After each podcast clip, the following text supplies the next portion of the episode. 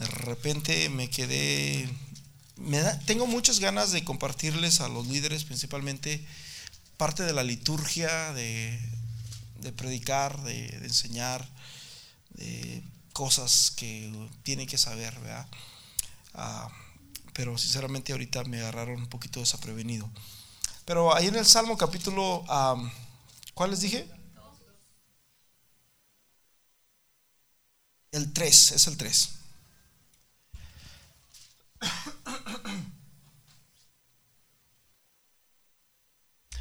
Vamos a leer ahí en el versículo, bueno, una de las cosas, escúchenme bien, los que enseñan y predican, vamos a tomar esto como parte de enseñanza.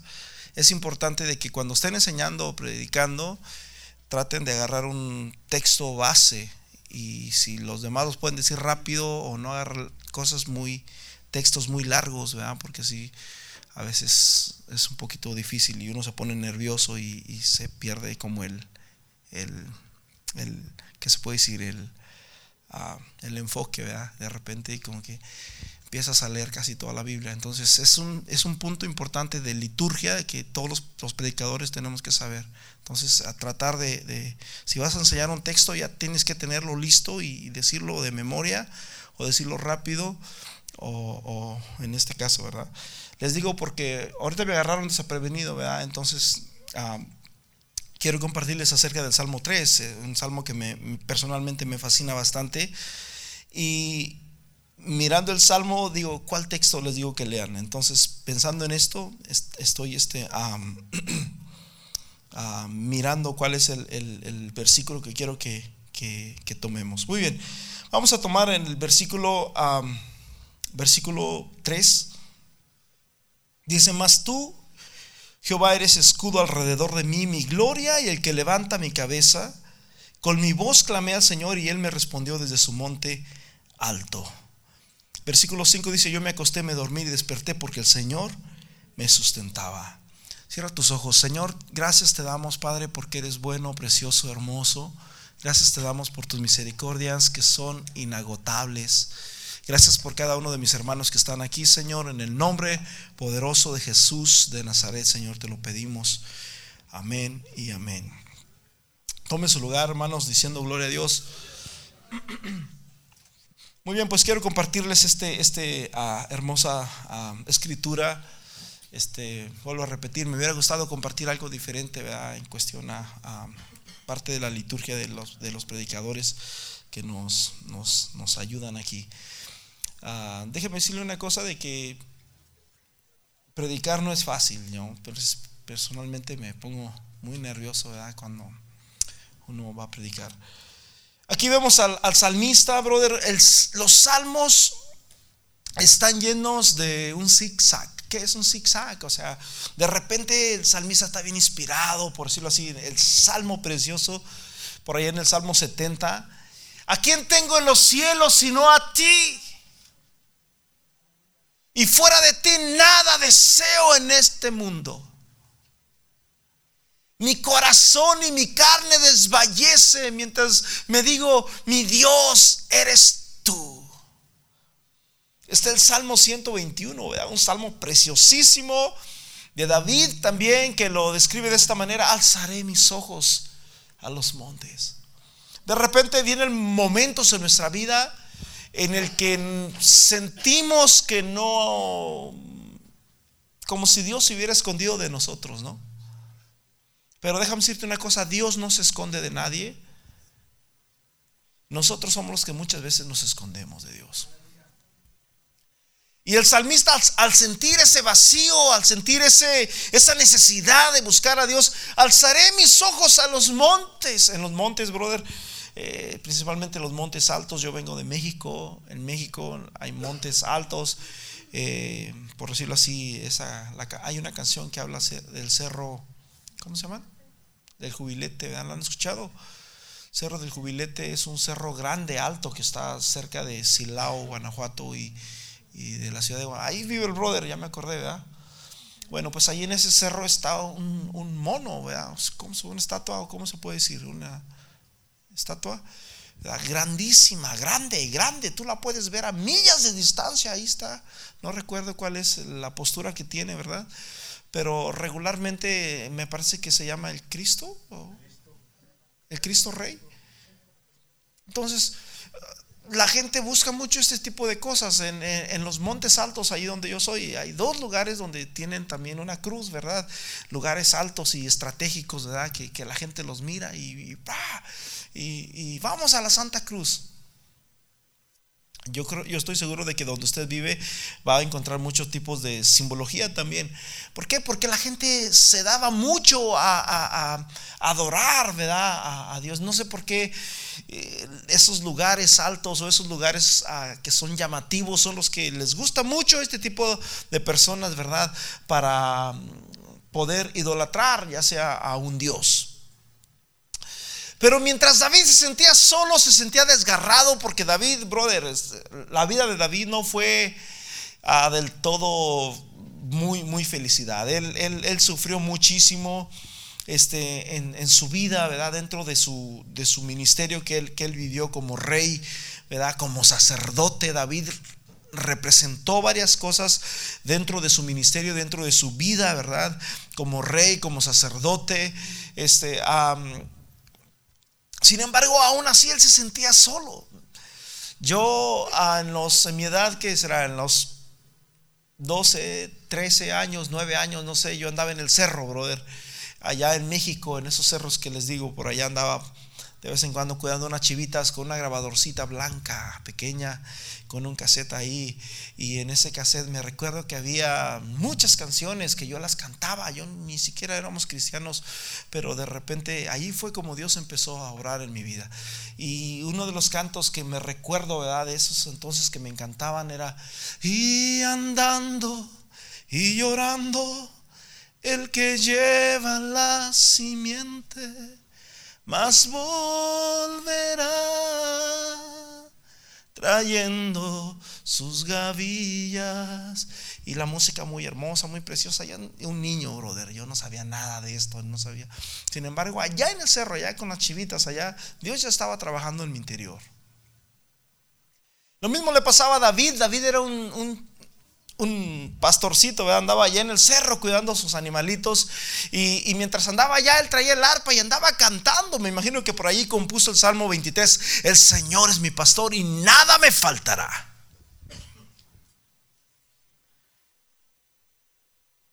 Pero muchos de los salmos que, que escribió David, hermanos, eran salmos que él los podía sentir. No solamente los podía sentir, sino él los estaba viviendo en carne propia, brother. En otras palabras, la vida de David, brother, es una vida que se asemeja mucho a la de nosotros. De repente hay un día que te sientes muy arriba, aleluya, gloria a Dios, santo es el Señor, y de repente un día te sientes bien abajo. Así es la vida en los salmos. Una de las cosas que me gustan de los salmos es que me identifica mucho porque allí se habla, brother, de cuando estás en, grande como cuando estás bien abajo, que te sientes totalmente en, los, en los suelos. El Salmo, los Salmos es un libro de sentimientos, ¿verdad? Donde David se expresaba, se descubría totalmente. Y, y a quién tengo en los cielos sino a ti. Y fuera de ti nada deseo en este mundo. Oh, mi hermano, ¿por qué? Porque nada de lo que hay en esta tierra puede llenar el corazón, puede satisfacer nuestra vida en Dios.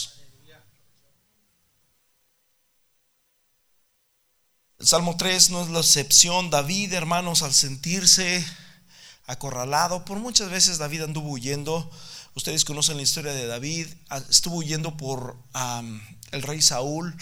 El rey Saúl lo quería matar, David huyendo entre las montañas. Era muy de costumbre de David andar entre los cerros, entre las montañas. Sin embargo, David tenía un corazón limpio. Dios le ponía a Saúl en sus manos y David jamás se atrevió a levantar la mano contra el rey. De hecho, me parece que en, Primera de Reyes, ¿verdad? Donde matan a, Saúl y le vienen a dar la noticia al rey David y ya lo mataron. ¿Estás seguro? Sí, dice, yo mismo le clavé la lanza porque eh, ya estaba ahí moribundo para que no sufriera. David lo mandó matar. ¿Cómo te atreviste a matar al ungido de Dios? Pero aún y a pesar de todo eso, ¿verdad? David cometió muchos errores. A uno de sus hijos, se me fue el nombre, Absalón. Su hija Absalón, un joven hermoso, la Biblia lo describe como un joven hermoso. No recuerdo si este muchacho tenía cada cierta temporada se cortaba el cabello, pero lo describe como un cabello largo, que era ah, mellizo, o sea, güero, ¿verdad? Mm, dice que era un, un joven de hermoso parecer. Sin embargo, había habido dentro de la casa de David, había habido prácticamente, ¿qué se puede decir? Incesto, o, uno de sus hermanastros se había ah, seducido a su hermana, ¿verdad? Que era de la misma, de la misma mamá con él. Y este muchacho de ahí empezó a agarrar cierto rencor en contra de David y empezó a decir, mi padre no merece realmente estar en el reinado. Este hombre empezó, este joven empezó a, mantener eso en su corazón y empezó a salirse a las carreteras, empezó a salir en los montes, en los collados y cuando iba la gente a buscar al rey, este les hablaba muy contento y se ganó el corazón de todos. No vayan con mi papá, mira, mi papá está muy cansado, él, él no tiene muchísimos problemas, él jamás va a, poder ayudarlos. Vengan, yo les soluciono su problema. Y, él tenía la autoridad porque ah, era el hijo del rey. ¿verdad? Pero nadie lo había ungido, nadie lo había. En una ocasión, ¿verdad? Tuvieron que. hubo un. ¿Cómo se dice? Un. Se levantó en contra del rey, ¿verdad? Y quiso apoderarse del, de Jerusalén, ¿verdad? Quiso ser el, nuevo rey, así nada más, porque sí, cuando su, su, papá, para empezar, Dios no lo había elegido, ¿verdad? Y ah, porque en el pueblo de Israel Dios elegía al rey, sin embargo, este era muy personal de él. ¿Cómo es posible que mi, padre esté gobernando si él tiene muchísimos problemas, ni siquiera puede solucionar los problemas en la casa? Mira cómo estamos, mira lo que pasó con mi hermana, mira a mi hermano no lo hizo nada, y etcétera, etcétera. Había muchas cosas en el corazón de él que lo motivaron a, a hacer este tipo de situaciones. De tal manera de que cuando Absalón se lleva a los sacerdotes, se llevó me parece que Aitofel, ¿verdad? que era el, general, el jefe, se lo lleva y se van y, fueron a ungirlo, ¿verdad? Como rey. Y, llegan con David, David tuvo que huir. Huyó David nuevamente, otra vez la misma historia, así como empezó con Saúl, nuevamente empezó con su hijo Absalón y empezó a huir por las montañas, brother. Y yo creo que en esta ocasión, brother, si David le tenía respeto a Saúl, que a pesar de que Saúl, escúcheme bien, Saúl, brother, cometió muchos errores. Para empezar, cuando David mató a Goliat, Saúl le dijo que el que se atreviera a matar a Goliat, Saúl le iba a dar a su hija, Mical. Mical era una mujer muy hermosa, una joven muy, muy bella. De tal manera de que cuando David mata al, al gigante Goliat, Saúl le, da por esposa a su hija Mical. Pero cuando David, después de que David sale huyendo de Saúl, ¿verdad? Salió huyendo y andaba por allá huyendo, Saúl dijo, se la voy a dar a otro. Entonces agarró a aquella, aquella joven y se la dio por esposa a otra, a otra persona. David tenía muchos motivos, brother, para matar a Saúl. En una ocasión me parece que Saúl también, no recuerdo bien el, para no mentirles, pero me parece que mató a algunos sacerdotes. Se atrevió también a, a, proferir, ¿verdad? Dentro del santuario. O sea, hizo muchas cosas que, no, no encajaban, no entraban, de tal manera de que David tenía buenas razones para matarlo. Sin embargo, David, eh, dentro de su corazón, él sabía que Dios lo había puesto ahí. Amén. Posteriormente, después vemos aquí que, se levanta Absalón y, no, pues lo, ungen, ¿verdad? Eh, y lo ungen los sacerdotes y parece ser que hay un nuevo rey, pero ¿cómo? Si todavía no ha muerto el, rey David. Vuelvo a repetir, Dios no había elegido a Absalón, Absalón se ofreció solito, ¿verdad?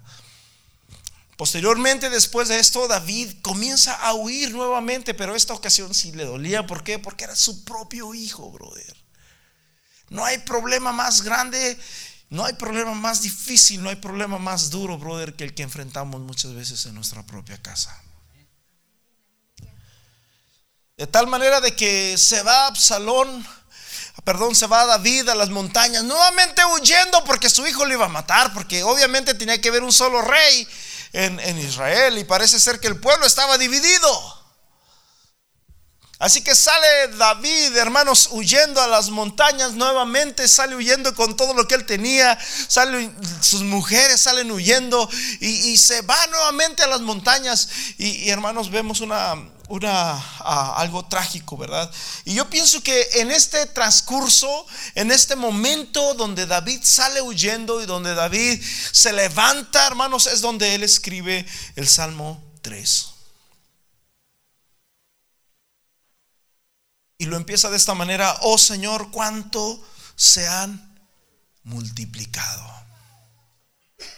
O sea, no solamente se, tengo uno, no solamente, no, se multiplican. O sea que a 5 por 5, 25. O sea que se, mm, David sentía que el mundo entero estaba en su contra. ¿Cuánto se han multiplicado? O sea, ni en mi propia casa estoy a gusto, ni de los propios míos, ni de mi propia sangre puedo confiar, dice David.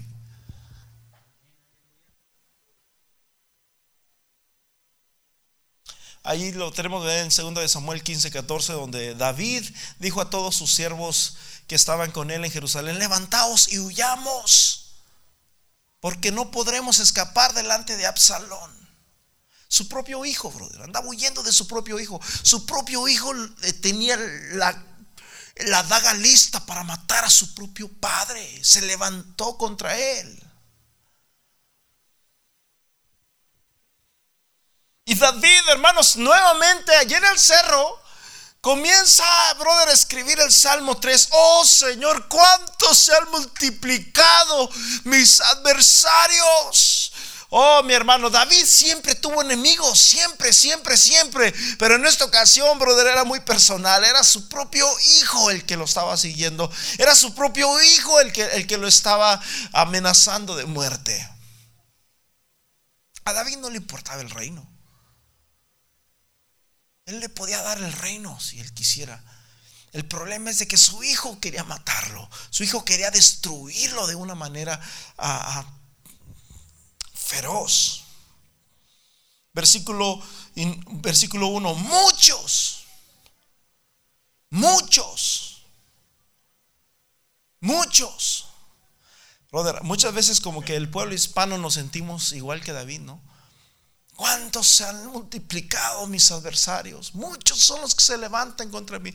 Como que el pueblo hispano le tenemos miedo ya todos, ya no sabemos quién es nuestro amigo, ya sentimos que, que se ha levantado el faraón, sentimos que se ha levantado Absalón, sentimos que se ha levantado todas las tropas y, de repente, hermanos, sentimos que, que no hay ni para dónde voltear.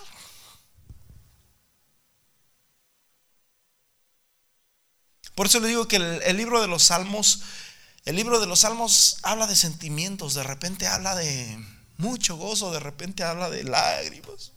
Ya no soporto más. O sea, habla de, sentimientos, te habla de, exactamente cómo se sentía la persona en ese momento. Entonces, nos identificamos prácticamente con estos, con estos personajes en la Biblia. Versículo 2 dice, muchos, muchos, muchos, muchos. Y cuando decimos muchos, brother, hablamos de mucha gente. Muchos son los que dicen de mí, ni Dios mismo lo puede salvar. Mm, va a la iglesia, mira cómo es.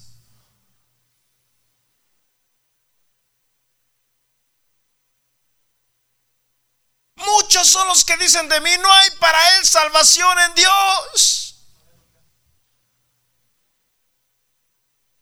¿Para qué va la iglesia? Primero cámbiate tú y empiezan, ¿verdad? Allí los, esos muchos a levantarse en contra de David, en contra de su pueblo, en contra de usted.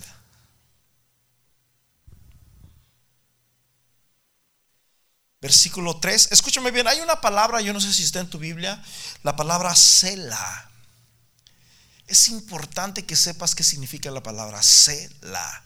La palabra cela viene siendo como un cambio de nota. En, el libro de los Salmos tú vas a encontrar mucho esa palabra Selah. Y eso significa como cuando cambias de la estrofa al coro. Amén.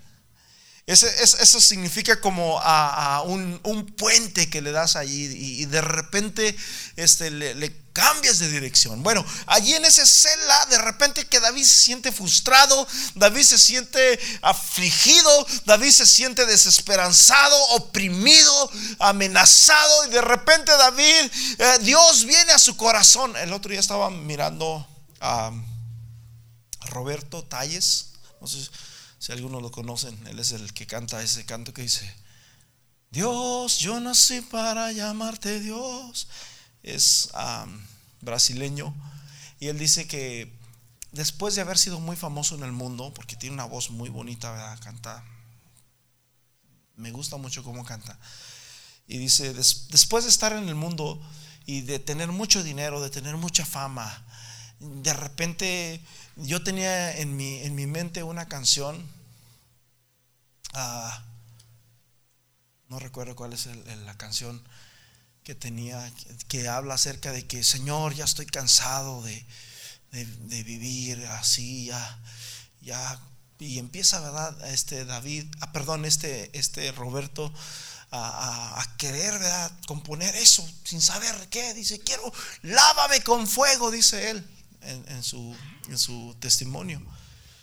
Dice, yo, no sabía, dice el lenguaje cristiano. Yo quería que me lavara, no sabía con qué. Yo dije, lávame con fuego. Yo no sabía.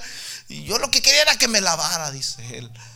Y de repente, ¿verdad? Dice que cuando él estaba ahí ah, en el baño, dice que Dios le dijo, ah, estoy esperando. Le dio la, la, otra canción, la otra parte de la canción, ¿verdad? Que ahí mismo también escribió.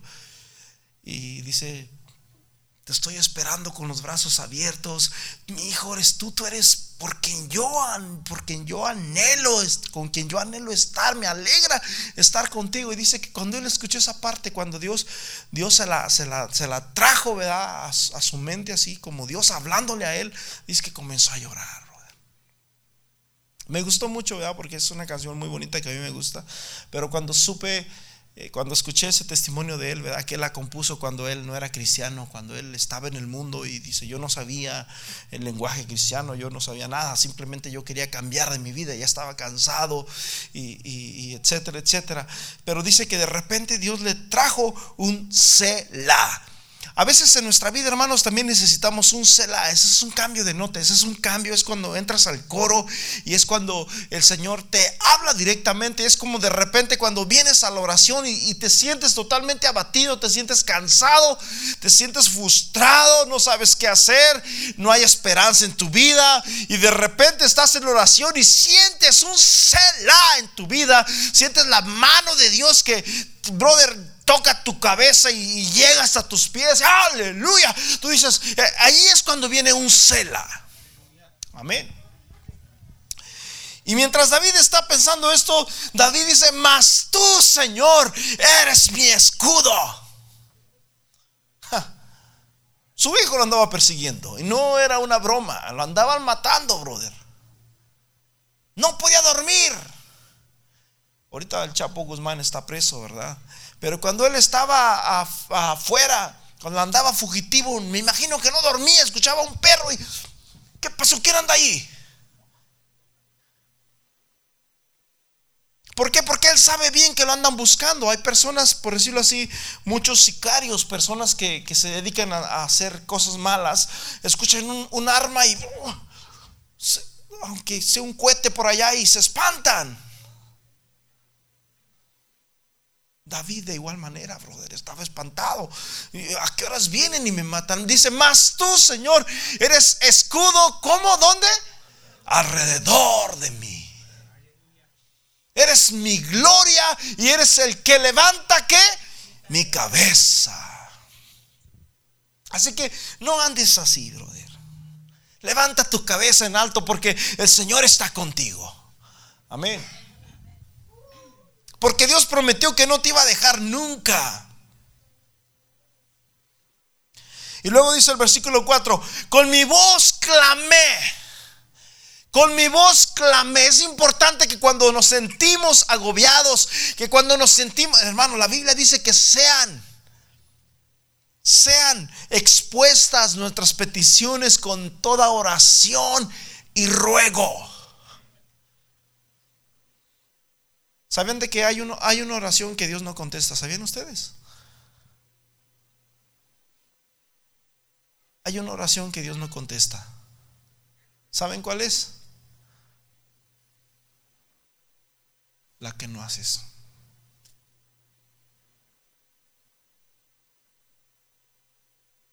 La oración que no decimos. Muchas veces decimos, Dios sabe. Dios sabe de que tengo necesidad. Sí, pero la Biblia dice que sean conocidas vuestras necesidades con toda oración y ruego. Dios sabe que tiene necesidad, pero tú tienes que clamar por ella. Jesús nos puso la comparación de la viuda, brother. Tenía una gran necesidad en su vida, pero dice que miren esa viuda, esa anciana viuda, mírenla. Y iba y el juez injusto le decía, vete de aquí, mujer, yo no tengo tiempo para ti, ve, váyase. Y se iba, pero no se daba por vencida y llegaba al siguiente día nuevamente. Y, aquí estoy. Y ya le dije que no hay, no hay oportunidad para usted. Váyase de aquí. Hasta que un día dijo, ¿sabes que Esta señora ya me cansó. Voy a tener que hacerle justicia. Y se levantó este juez y le hizo justicia esta viuda. Así también dice, y luego dice Dios, y luego dice Jesús, ¿no hará el Señor con ustedes lo mismo? Jesús dice que el que pide, recibe. ¿Cuántos quieren recibir? ¿Cómo se recibe, brother? Pidiendo pidiendo. La oración que Dios no contesta es la oración que tú no haces. ¿Por qué? Porque muchas veces oramos en el corazón. Ah, Dios sabe. Hay batallas, brother, que Dios te las dijo para que tú las ganes, para que tú las pelees. Amén. Y, muchas veces hay que pelearlas en muchos sentidos, quizás orando. Hay batallas que no podemos hacer nada. Probablemente una batalla con la ley, ¿verdad? En una corte. No podemos hacer nada, no podemos agarrarnos a golpes con nadie, pero sí podemos orar. Y la oración del, del justo puede mucho. Amén. Dice, mas tú Jehová eres mi escudo alrededor de mí, eres mi gloria y el que levanta mi cabeza. En un momento de prueba donde tu misma familia se levanta, brother, donde andas en el cerro, estoy hablando literalmente, ¿ok? No es metafóricamente, literalmente David, brother, está ya en el cerro.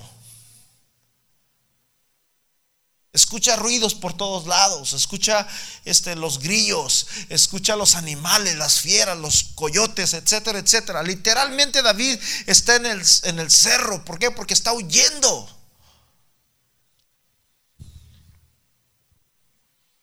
Pero David dice, mas tú, Señor, eres escudo alrededor de mí. Eres mi gloria y el que levanta mi cabeza. Aleluya. Ese mismo Dios, hermanos de David, es el mismo Dios nuestro. Amén. No tengas temor, brother. No tengas miedo. Versículo 5 dice, yo me acosté y dormí. ¿Y qué dice? Imposible, imposible que una persona que ande huyendo, que tenga preocupaciones, que le dieron una noticia mala. Cuando te dan el, que el médico te da una, una noticia, puede ser cáncer. Cuando de repente te dicen, ¿sabes qué? Estamos despidiendo gente, probablemente tú eres uno imposible que duermas a gusto y que digas, wow, yo me dormí. Cuando de repente llegan palabras, frases nuevas a tu hogar que se,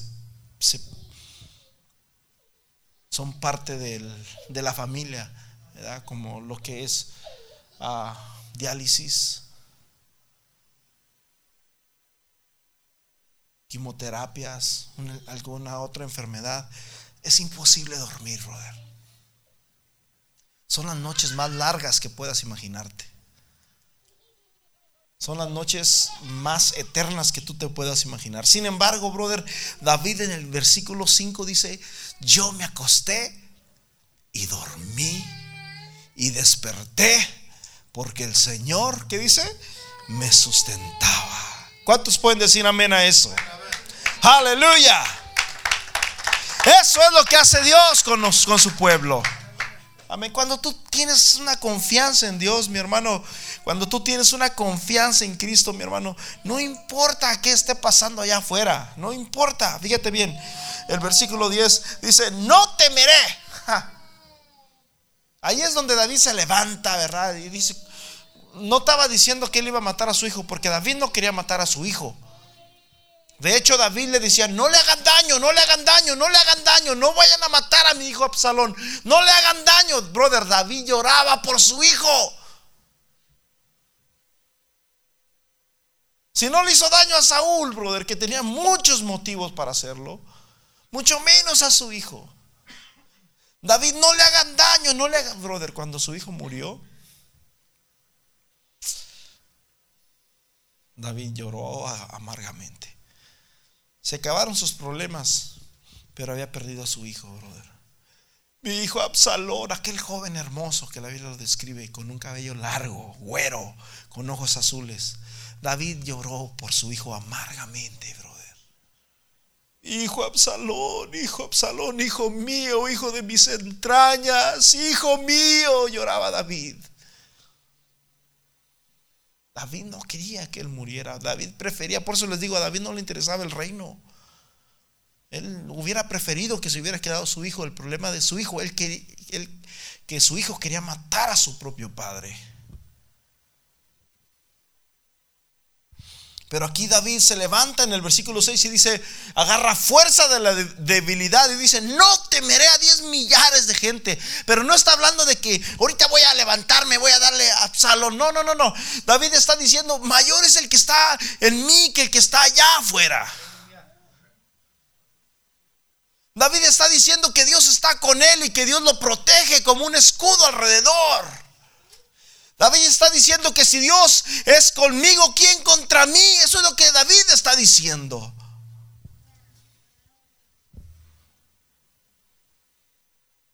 No temeré a diez millares de gente que pusieren sitio. ¿Qué es un sitio, brother? Una trampa.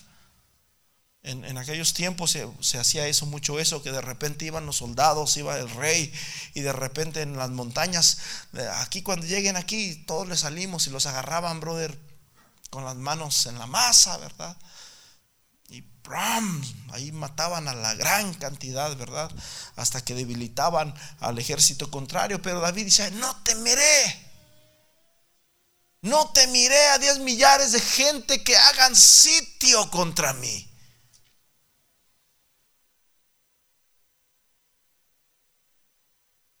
¿Cuántos creen en ese Dios que hace milagros? Brother, no temas. No temas, que no, no haya temor en tu corazón. El mismo Dios de David, brother. La, misma situación que David experimentó, brother. Es, probablemente lo que nosotros vivimos no se, no se compara a lo que él estaba sintiendo aquí. Vuelvo a decir, literalmente él estaba en el cerro, literalmente. Nosotros no andamos en el cerro, gracias a Dios todavía. Pero sí dice la Biblia, hermanos, sí dice la Biblia de que las cosas se van a poner duras. Y que aún muchos de los escogidos iban a ser engañados. Y que el amor de muchos se enfriará. Eso sí dice la Biblia.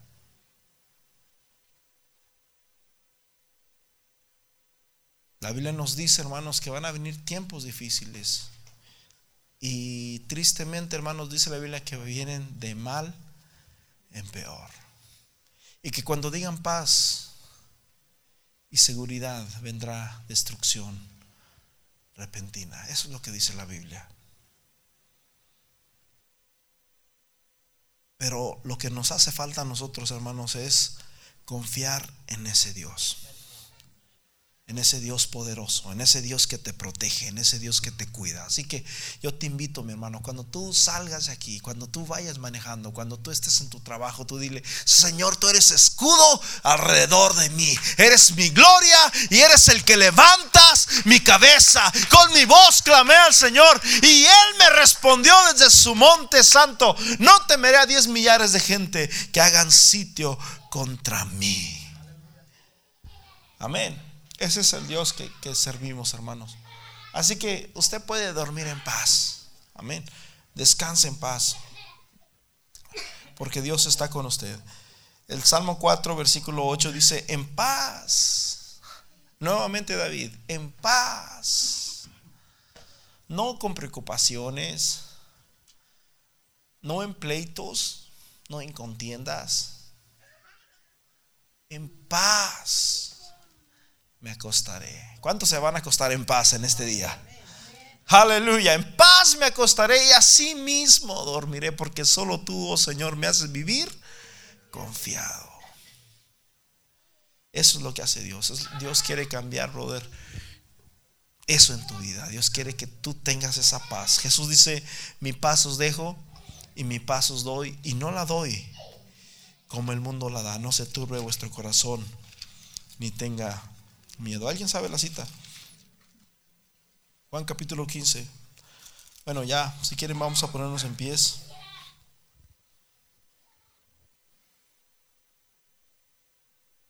Aleluya.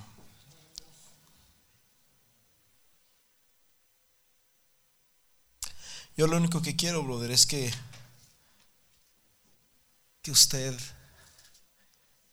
pueda descansar en Dios que no importa cuál es la situación que usted esté viviendo, no importa si millares lo persiguen, que usted pueda confiar en Dios como lo hizo David. Quizás no en un cerro, quizás detrás de un volante, quizás ah, delante de un juez, yo no sé, quizás alguna enfermedad yo no sé. Lo que te quiero decir es que Dios está contigo. Amén. Juan capítulo 14, versículo 28, 27. San Juan 14, 27. La paz os doy. La paz os dejo. Yo no la doy como el mundo la da. No se turbe vuestro corazón. No tengas miedo, brother. No tengas miedo. Dios está contigo cual poderoso gigante. Señor, te damos gracias por tu misericordia, por tu verdad, Señor. Te pido, Señor, en esta hora que tú bendigas a mi hermano, a mi hermana, que tú lo llenes, Señor Jesús, con tu presencia, Padre. Oh, aleluya, Señor, que no tengamos miedo, Señor. Tu palabra dice en el Salmo 91, Señor, que no, no temeremos al terror nocturno, ni saeta que huele de día, ni pestilencia que ande en oscuridad, ni mortandad que en medio del día destruya. En el nombre poderoso de Jesús dice que caerán a tu lado mil y diez mil a tu diestra, pero a ti no llegarán porque has puesto tu esperanza en el Altísimo. Aleluya, alguien tiene que poner su esperanza en el Altísimo en esta hora, en el nombre poderoso de Jesús. Oh Señor Jesús, esta palabra, Señor, es para este pueblo, esta palabra, esta es para esta iglesia, esta palabra es para alguien que está aquí, Señor. Oh, en el nombre poderoso de Jesús, Señor, que no se desanime vuestro corazón, Señor, que nos podamos levantar que podamos, Señor Jesús, avanzar, que podamos crecer en el nombre poderoso de Jesús de Nazaret, crecer en confianza, crecer en comunión contigo, Señor. Bendice a mi hermano, bendice a mi hermana, Señor Jesús, eh, en, este día, Señor. Cuídalo con todo bien, Señor, que pueda llegar en paz, Señor, a su casa. Bendícelo el día de mañana, Señor Jesús, el domingo y así, Señor, sucesivamente todos los días, Señor, de, de esta semana. En el nombre poderoso de Jesús, Señor, te damos gracias porque ha sido bueno, Padre, en el nombre de Jesús. Amén.